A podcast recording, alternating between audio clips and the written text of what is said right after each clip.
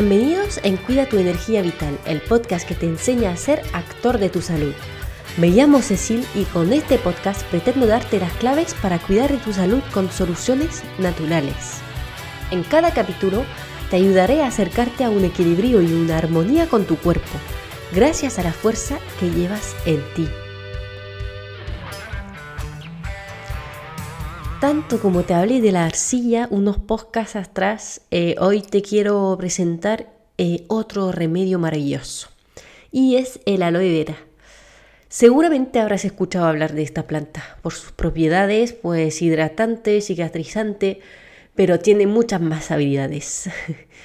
De hecho, los mayas la llamaban fuente de juventud. El gel de aloe vera está constituido en realidad de 99% de agua y solamente 1% de moléculas activas. Sin embargo, en la mezcla de moléculas activas actuando de concierto, o sea, en sinergia, eh, que es interesante. Por eso, una vez más, es mucho más potente el uso de la planta que eh, de las moléculas extraídas así y aisladas, cada una por su lado. Existen más de 300 especies de aloe, pero la más interesante, sobre todo para uso interno, es el gel de aloe barbadensis. Obviamente se quita la cáscara que envuelve el, gel porque contiene sustancias laxantes, eh, pero que aunque tu necesidad es tratar el estreñimiento, no se aconsejaría porque son moléculas que actúan em, como muchos lactantes químicos provocando espasmos musculares del intestino y pueden irritar el tracto digestivo. Eso demuestra que eh, no porque es una planta no tiene ningún riesgo, eh, no lo repetiré nunca bastante. Bueno, pasamos a eh, los beneficios de este remedio natural. El aloe vera pertenece a la categoría de plantas que se denominan adaptógenas, lo que significa que aportan un equilibrio al organismo. Permite subir la vitalidad y la, y la energía de un cuerpo con bajos niveles de energía y a la vez tranquilizar un organismo demasiado estresado. Por otro lado, muchas veces se aconseja un tratamiento con aloe durante un protocolo de detoxificación, ya que tiene propiedades depurativas, regenerantes y revitalizantes, que son realmente todas las propiedades que necesitamos durante un proceso de detoxificación del organismo. Eh, contiene un montón de vitaminas y minerales e incluso aminoácidos que son los que componen las proteínas. No sé si lo sabía. Em, las propiedades antiinflamatorias y cicatrizantes del aloe permiten utilizarla tanto en uso externo, en alguna herida, como en uso interno para eh, cosas tipo úlcera digestiva, aftas en la boca, por ejemplo. Em, otro uso externo que le podrías dar es para suavizar la piel después de afeitarte o para reparar una piel muy dañada, incluso con rayo X. Em, pero también, por ejemplo, en caso de eczema, de psoriasis, de quemadura, por supuesto, o de picadura de insectos. Eh, otra propiedad que sirve también para el tema de las heridas, de hecho, es la propiedad antibacteriana y antifúngica.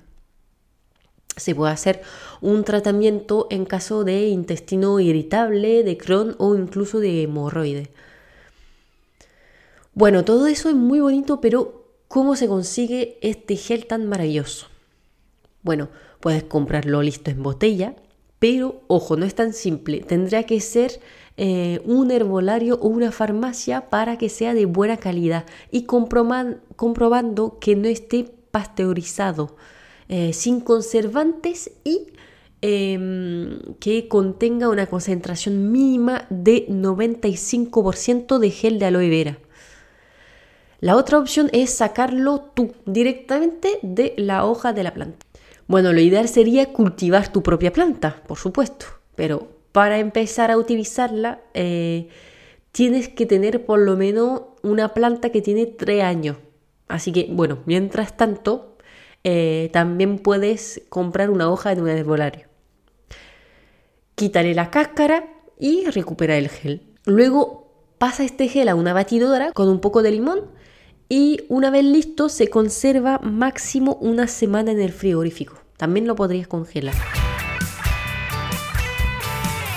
En cuanto a la posología, eh, como lo hemos comentado antes, eh, la aloe vera tiene propiedades depurativas, lo que obliga a ser muy cuidadoso con las primeras tomas. Empieza con una cuchara sopera a ver cómo reacciona tu cuerpo y una vez que ves que lo toleras, pues puedes hacer un tratamiento tomándote medio vaso tres veces al día. Eso sí, siempre en ayuna o a distancia de las comidas. Lo ideal es tomártelo en continuo durante 3 a 6 semanas para optimizar el efecto. En uso externo se puede aplicar 2 mm, a 3 veces al día. Eh, funciona muy bien, por supuesto, para las quemaduras de sol. Eh, me parece que eh, se me ha olvidado mencionarlo antes. Terminaré con algunas precauciones y recomendaciones. lo primero y más importante, mm, no se aconseja el uso de aloe vera para eh, las mujeres embarazadas, porque puede favorecer las contracciones del útero. Luego, si encuentras aloe vera en polvo, suele ser la cáscara, que contiene los laxantes gritantes, así que no, lo recomiendo mucho.